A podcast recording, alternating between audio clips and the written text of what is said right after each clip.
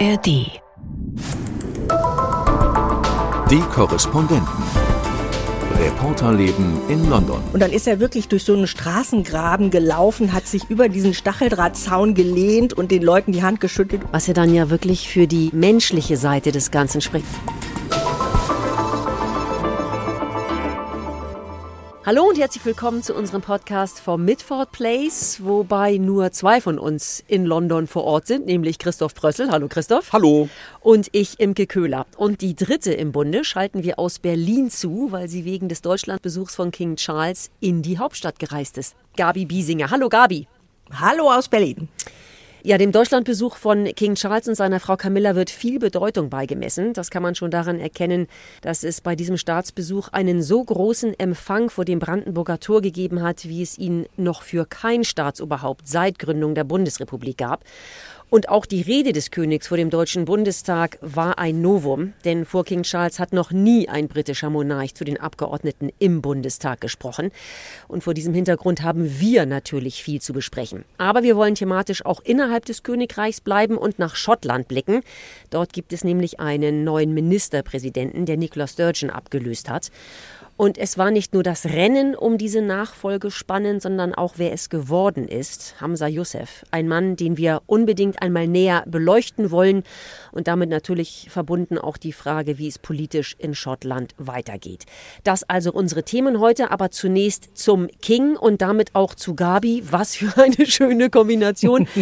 Gabi, wir wollen das mal wieder nutzen, um ein bisschen aus dem Nähkästchen zu plaudern und auch hinter die Kulissen blicken zu lassen, wie wir eigentlich arbeiten, wie das bei uns alles so abläuft. Und du bist mitten in die Streiks in Deutschland hineingeraten und musstest die Anreise umplanen und dann haben wir mit dir mitgefiebert, ob du überhaupt deinen Koffer bekommst in Berlin. Wie ist das denn alles abgelaufen?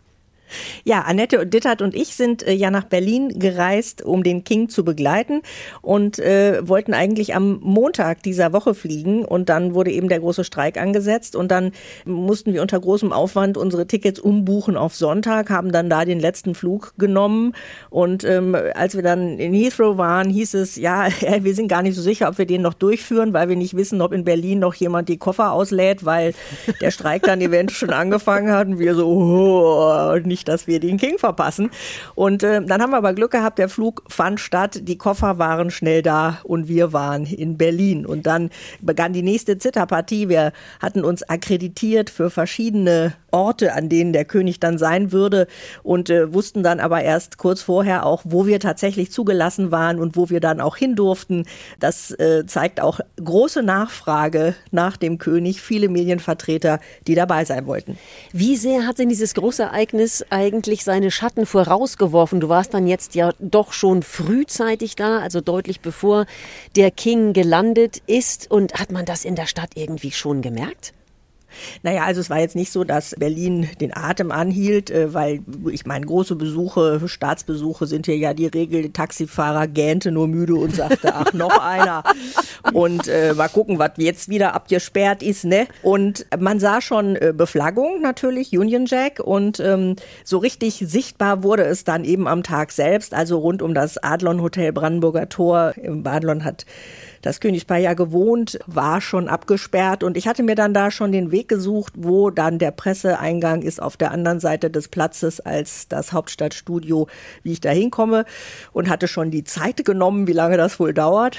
Als es dann aber heiß wurde, ähm, hatte man dann, dann Zugänge noch weiter zugemacht. Da musste ich fast bis zum Alexanderplatz runterlaufen, um unter den Linden zu queren, um dann wieder dahin zu kommen. Also sowas ist dann immer etwas umständlich. Und ja, Menschen waren ja auch zugelassen auf dem Pariser Platz vor dem Brandenburger Tor und ähm, die standen geduldig dann am Mittwoch, bevor der König kam, da an. Ähm, stundenlang äh, wurden dann ausführlich sicherheitsgecheckt in einem Zelt, bevor sie auf den Platz gelassen wurden. Und äh, das war schon erstaunlich, dass äh, Menschen von sehr, sehr weit gekommen waren Wer äh, stand aus denn allen da, Teilen Gabi? Deutschlands. Wer stand da? Das war eine Das war äh, auch, äh, wie ich erstaunt feststellte, generationenmäßig eine große Mischung. Also junge Leute und ältere Leute, Familien. Und äh, ich habe dann ein paar angesprochen. Es waren eine Reihe von Studenten dabei. Der einer zum Beispiel, ich studiere Geschichte. Ich finde das total interessant, dass es jemanden gibt, der noch so einen König hat und so. Das will ich mir doch mal angucken. Und das waren natürlich welche, die entweder neugierig waren oder auch die und das sah man dann an der entsprechenden Kostümierung und den Union Jack Fähnchen Fans waren und sagten, ach, ja, die Queen habe ich gesehen, jetzt will ich auch mal den König sehen und hier, ich habe Blumen mitgebracht, die wollte ich ihm überreichen, hier so ein kleines Töpfchen aus meinem Garten und ich würde mir total wünschen, dass er das in seinen eigenen Garten pflanzt und das oh. wollte ich ihm sagen. Also äh, Leute hatten Pläne gemacht und ähm, ja, freuten sich über die König. Grenze zu bringen ist nicht ganz so einfach, ne? Aber gut, dass die Vielleicht Leute hat Charles da, da Möglichkeiten.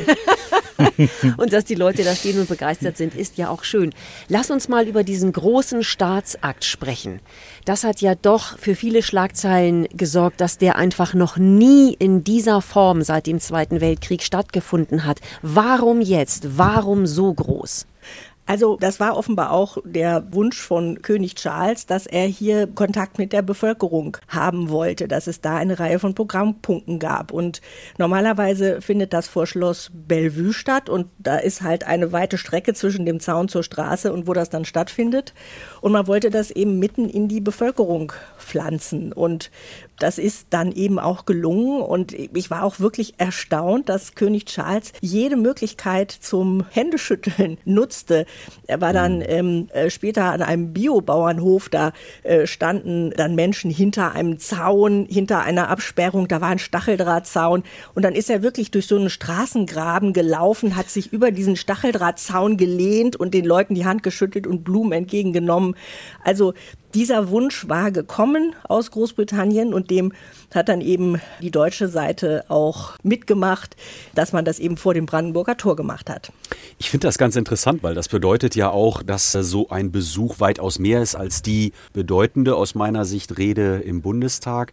Und ich fand auch so eine andere kleine Note seines Besuchs, eine Äußerung ganz interessant, als er sich dafür bedankte für die große Anteilnahme beim äh, Tod seiner Mutter. Und das zeigt ja, dass da irgendwie mehr ist als nur der Staatsbesuch, sondern dass das eigentlich auch äh, die Begegnung ist, die darüber hinausgeht. Und ähm, ich bin kein großer Royalist, aber an dem Punkt war ich dann doch irgendwie beeindruckt von diesem Mehr, äh, also von dem, was über die Reden und die sicherlich vielen richtigen Dinge, die da gesagt worden sind, hinausgeht. Was dann ja wirklich für die menschliche Seite des Ganzen spricht und dafür, dass es wirklich eine Verbindung gibt zwischen den Ländern. Das finde ich auch, hat man gespürt. Du auch, Gabi? Ja, also das war ja auch das, was sich durch die Rede von König Charles vor dem Bundestag zog, dass er auf allen Ebenen die Verbindungen und die Verwobenheit der beiden Nationen durchdekliniert hat. Das fängt damit an, dass er ja die persönliche, familiäre Verbindung hat. Und beim Staatsbankett hatte er eben auch ein paar seiner Verwandten eingeladen. Und ich hatte auch schon den Eindruck, dass es für ihn eben etwas Besonderes ist, dass das in Deutschland stattfindet und er eine Beziehung zu dem Land hat.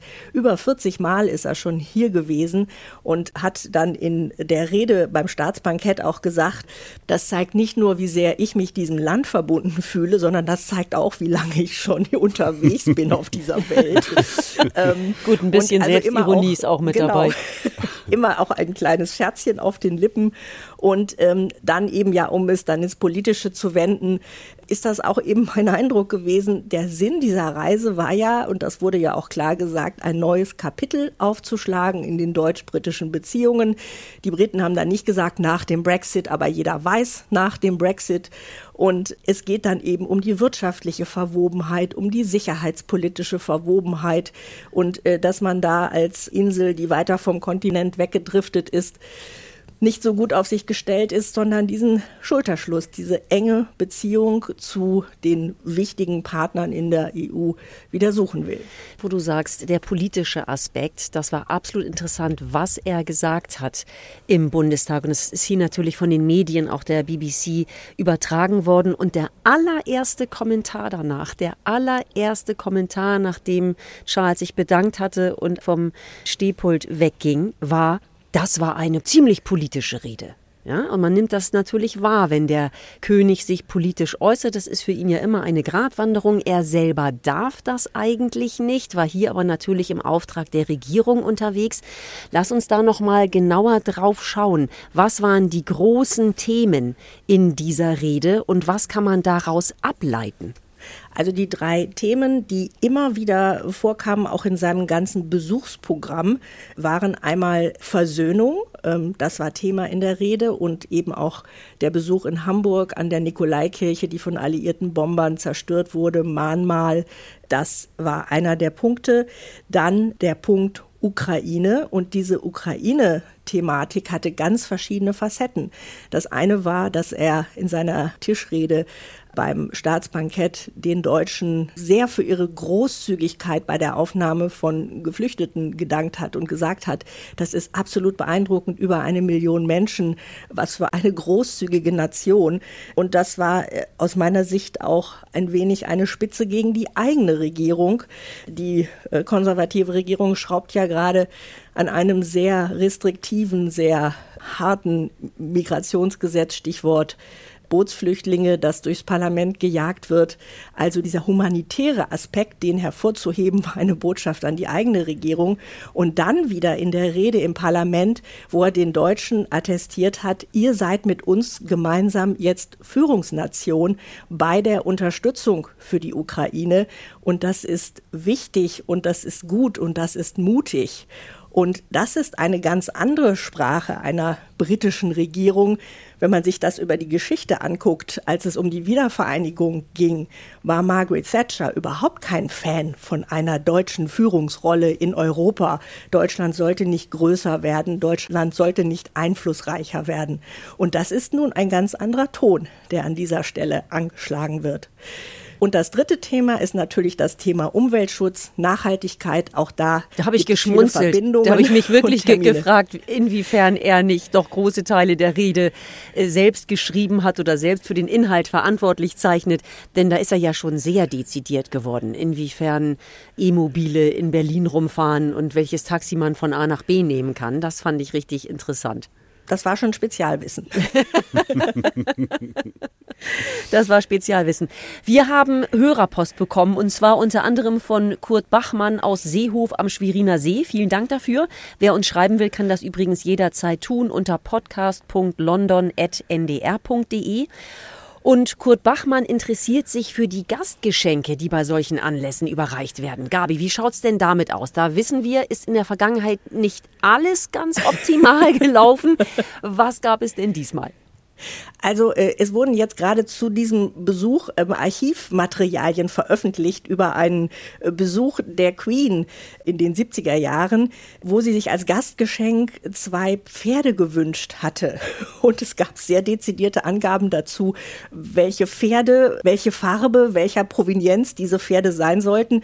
Und ähm, das war ein sehr teures äh, Gastgeschenk, das da verlangt wurde. Und dann hat sich aber die Regierung damals dazu durchgerungen, ihr auch diese Pferde tatsächlich zu schenken. Und das wurde vom Bundesrechnungshof später angemahnt. Also Gastgeschenke sind nicht unproblematisch. Ja.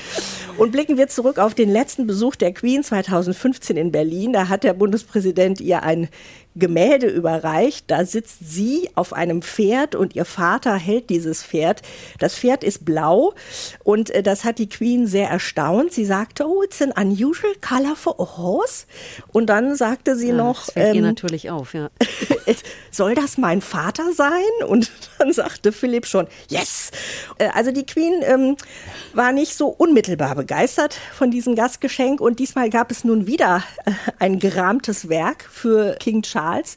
Und zwar war das ein Foto, das ein äh, junger Zeitungsjournalist gemacht hat, als König Charles 13 Jahre alt war und mit seinem Vater Philipp für einen privaten Besuch in Deutschland am Frankfurter Flughafen stehen die beiden vor einem Flugzeug und ähm, da ist eben der junge König mit seinem Vater drauf zu sehen, wirklich so ein Schnappschuss damals. Den hat äh, das Bundespräsidialamt ausgegraben und zu einem schönen Foto, äh, schön gerahmt, jetzt dem König überreicht. Und mein Eindruck war, dass dieses Geschenk auf Anhieb deutlich besser ankam. Sehr gut. Da gab es zumindest keine Diskussion über die Farben. Bei einer Nein, Fotografie wer ist das wer ist. einfacher. Wenn wir versuchen, ein Fazit zu ziehen. Es gibt bei solchen Anlässen ja häufig Kritik, denn die kosten viel und dann ist natürlich immer die Frage damit verbunden, was bringt das eigentlich alles und vielleicht ist das auch nicht unmittelbar zu erfassen. Aber das bedeutet natürlich nicht automatisch, dass es sich bei diesen Staatsbesuchen immer nur um leere Symbolik handelt. Wie bedeutsam war dieser Besuch? Was glaubt ihr? Die Frage würde ich gerne an euch beide stellen. Wie bedeutsam war der für die deutsch-britischen Beziehungen? Mein Eindruck ist, dass das ein ganz wichtiger Besuch war. Und zwar habe ich den Eindruck, spätestens seit den Vereinbarungen zwischen der britischen Regierung unter Premier Rishi Sunak und der EU, dass eine Art Normalisierung einsetzt. Also wir haben wilde Brexit-Jahre erlebt, in denen auch teilweise unschöne Dinge über Europa, über die Partner gesagt worden sind. Das war emotional turbulent. So ist meine Interpretation. Und ich habe das Gefühl, jetzt hat man endlich diesen Nordirland-Konflikt, diese Auseinandersetzung um den Handel beigelegt. Jetzt kommt dieser Besuch, der erste Besuch äh, des neuen Königs gilt Europa. Ich will nicht sagen gilt Deutschland, weil da war ja eigentlich auch geplant, nach Frankreich zu fahren. Das ist aber aus meiner Sicht eine Petitesse. Das war ein Besuch in Europa, nicht in einem Commonwealth-Land. Und das interpretiere ich schon als eine wirkliche Geste der Freundschaft, der Annäherung, der Normalisierung.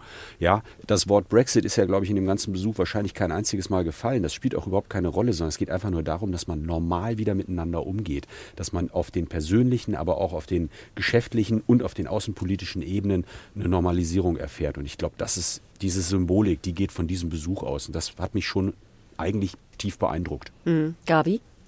Ich kann mich da Christoph nur anschließen und ähm, es ist einfach diese, diese Politik der Regierung Sunak, die beim Windsor Framework schon sichtbar wurde. Also da gab es diesen Konflikt um das Nordirland-Protokoll und äh, zwei Regierungen haben das nicht lösen wollen, um es mal so zu sagen. Die Lösungen, die hinterher gefunden wurden, die hätten auch vor drei Jahren schon gefunden werden können. Dafür hätte es aber die Bereitschaft und Vertrauen geben müssen zwischen Großbritannien und der EU, um das zu lösen. Und jetzt kommt Sunak und sagt, ich will das lösen, ich will das pra pragmatisch lösen. Und er hat innerhalb sehr überschaubarer Zeit mit der EU diesen Deal ausgearbeitet, krönt das Ganze in Anführungsstrichen dann noch damit, dass dann auch noch der König Ursula von der Leyen empfängt und so wird das alles eingebettet und dann als nächstes Kapitel eben der König wird geschickt in die beiden größten, wichtigsten EU-Länder und soll diese Politik der Wiedervertrauensaufnahme nach diesen rumpeligen Brexit-Jahren fortsetzen und neu einleiten. Die Politik der Wiedervertrauensaufnahme, ein sehr, sehr schöner Begriff.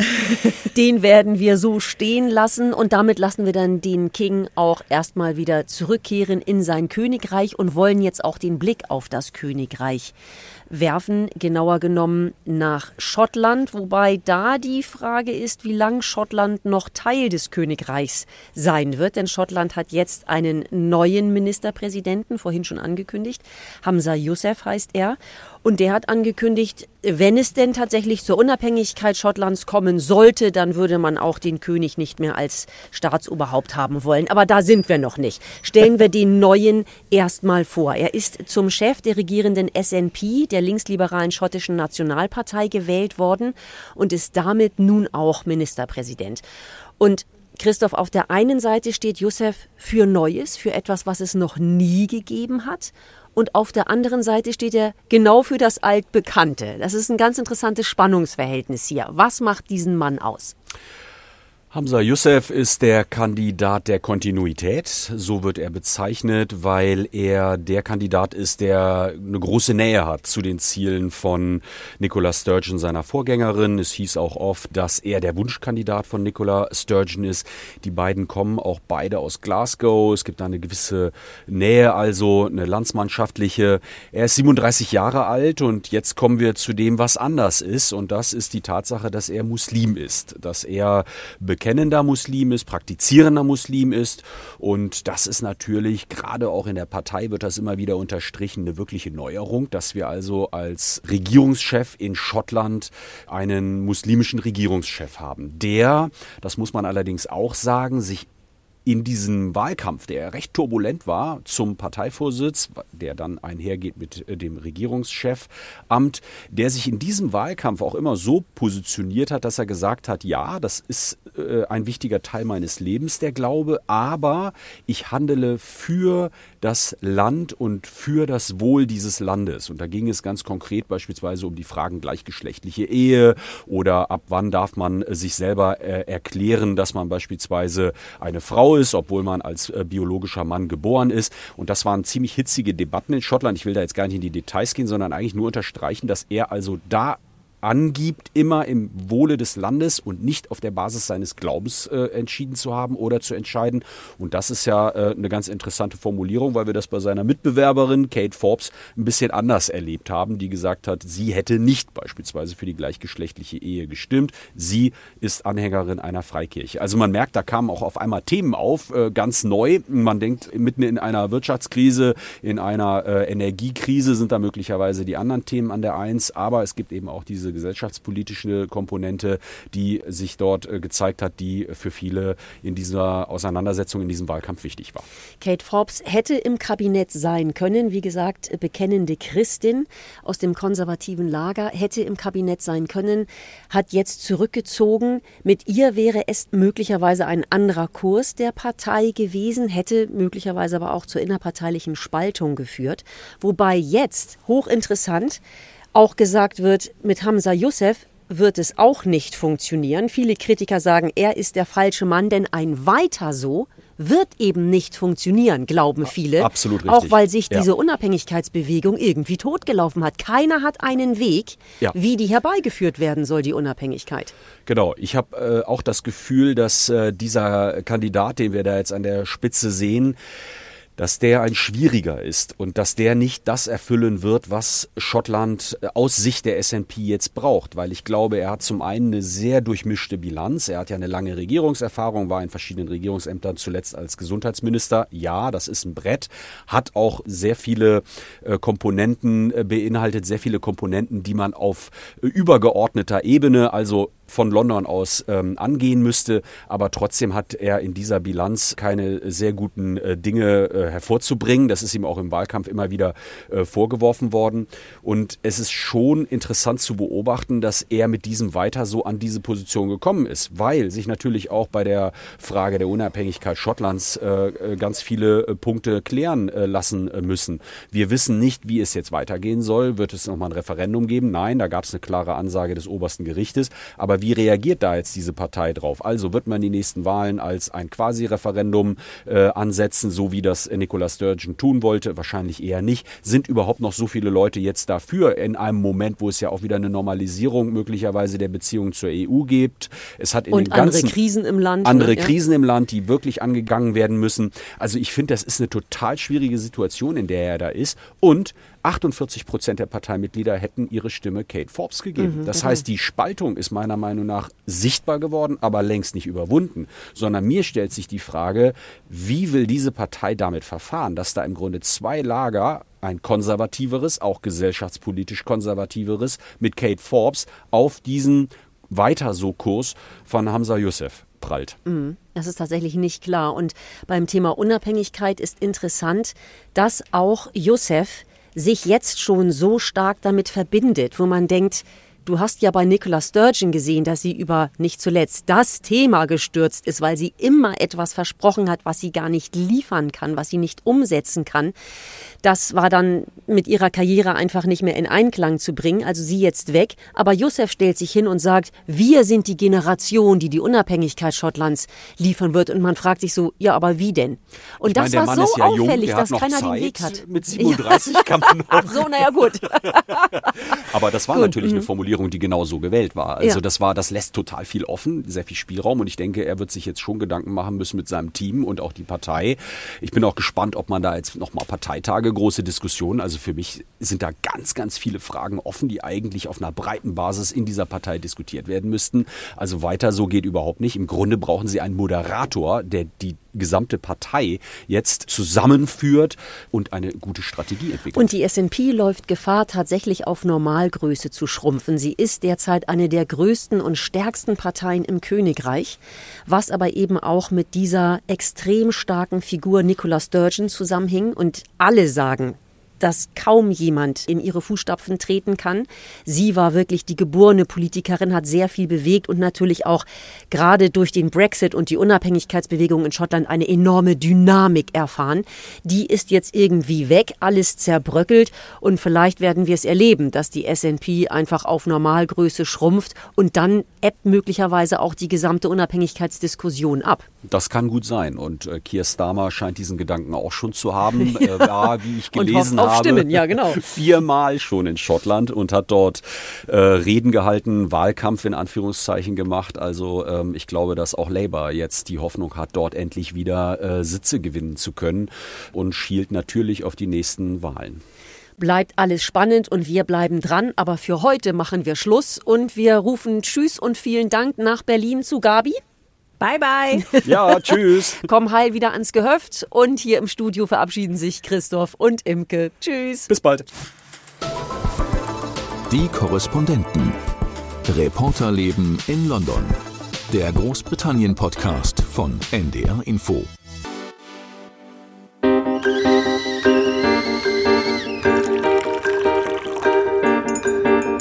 Tee mit Warum? Der Philosophie-Podcast von NDR Kultur. Hallo, hier ist Tee mit Warum, der Philosophie-Podcast vom NDR. Ich bin Denise Mbay. Ich bin Sebastian Friedrich. Eine Frage, eine halbe Stunde lang Philosophie. Ein Becher Tee dazu. Und wir im Gespräch, nicht nur mit uns gegenseitig, sondern mit Philosophinnen. Wir schauen in die Philosophiegeschichte. Und fragen bei Menschen aus dem täglichen Leben, was sie zu unseren Fragen so sagen. Zum Beispiel, was macht uns sicher? Was schafft einen Sinn? Kann Sprache gerecht sein? Wie kann sich eine Gesellschaft verändern? Wir freuen uns, wenn ihr dabei seid. Tee mit Warum? Der Philosophie-Podcast von NDR Kultur. Alle Folgen in der ARD Audiothek.